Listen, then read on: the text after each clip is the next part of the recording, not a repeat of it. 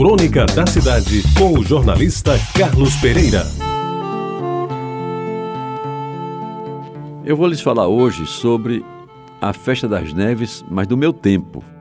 A minha festa preferida, na verdade, era a Festa do Rosário, que a paróquia de Jaguaribe promovia todo mês de outubro. Ali eu era conhecido de todo mundo e às vezes até cortejado por algumas meninas. Eu circulava desenvolto entre as barracas de jogos e o pavilhão central, onde de vez em quando comia um pedaço de pombo assado arrematado por algum colega mais endinheirado. Já a Festa das Neves, a maior da cidade, só veio a me conhecer quando adolescente já ganhava alguns trocados como funcionário do DR no começo da década de 50 do século passado. Naquele tempo, meus amigos, a festa começava, como ainda acontece hoje, um dia depois do luto pela morte de João Pessoa. Exatamente na noite de 27 de julho, Dom Moisés Coelho, que era o arcebispo da época, celebrava missa em louvor da padroeira, rezava a primeira novena e, em seguida, no aro da catedral, as bandeiras eram hasteadas ao som do hino da cidade, Meu Sublime Torrão, executado pela banda da Polícia Militar do Estado. O encerramento da festa, a 5 de agosto, reunia milhares de fiéis na procissão de Nossa Senhora das Neves.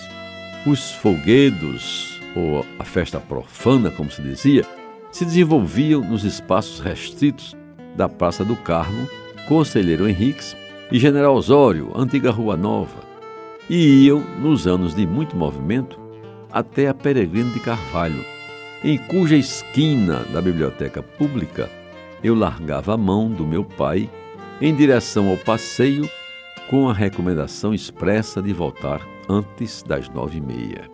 Lembro que meu pai trabalhava na biblioteca pública, onde exerceu a função de fiscal de salão e foi até diretor por muito tempo. A calçada larga da Rua Nova, lado direito em direção à catedral, era o lugar do footing das moças que, vestindo os melhores modelos da época, com ênfase para os casacos banlon, quem lembra, por causa do frio, e as saias de tafetá, desfilavam a sua inocência ante uma rapaziada bem vestida que entre oito e dez da noite se deleitava em olhar as jovens da melhor sociedade paraibana, às vezes acompanhadas até de amigas recém-chegadas do sul do país, especialmente para a Festa das Neves. No meio da rua e na calçada do outro lado, se localizavam as barracas de jogos de cachorro-quente, pipoqueiras e as quermesses, além dos tradicionais tiro ao alvo, jogo das latas, laça-laça, pescaria, que essa era famosa e que fazia a alegria da meninada.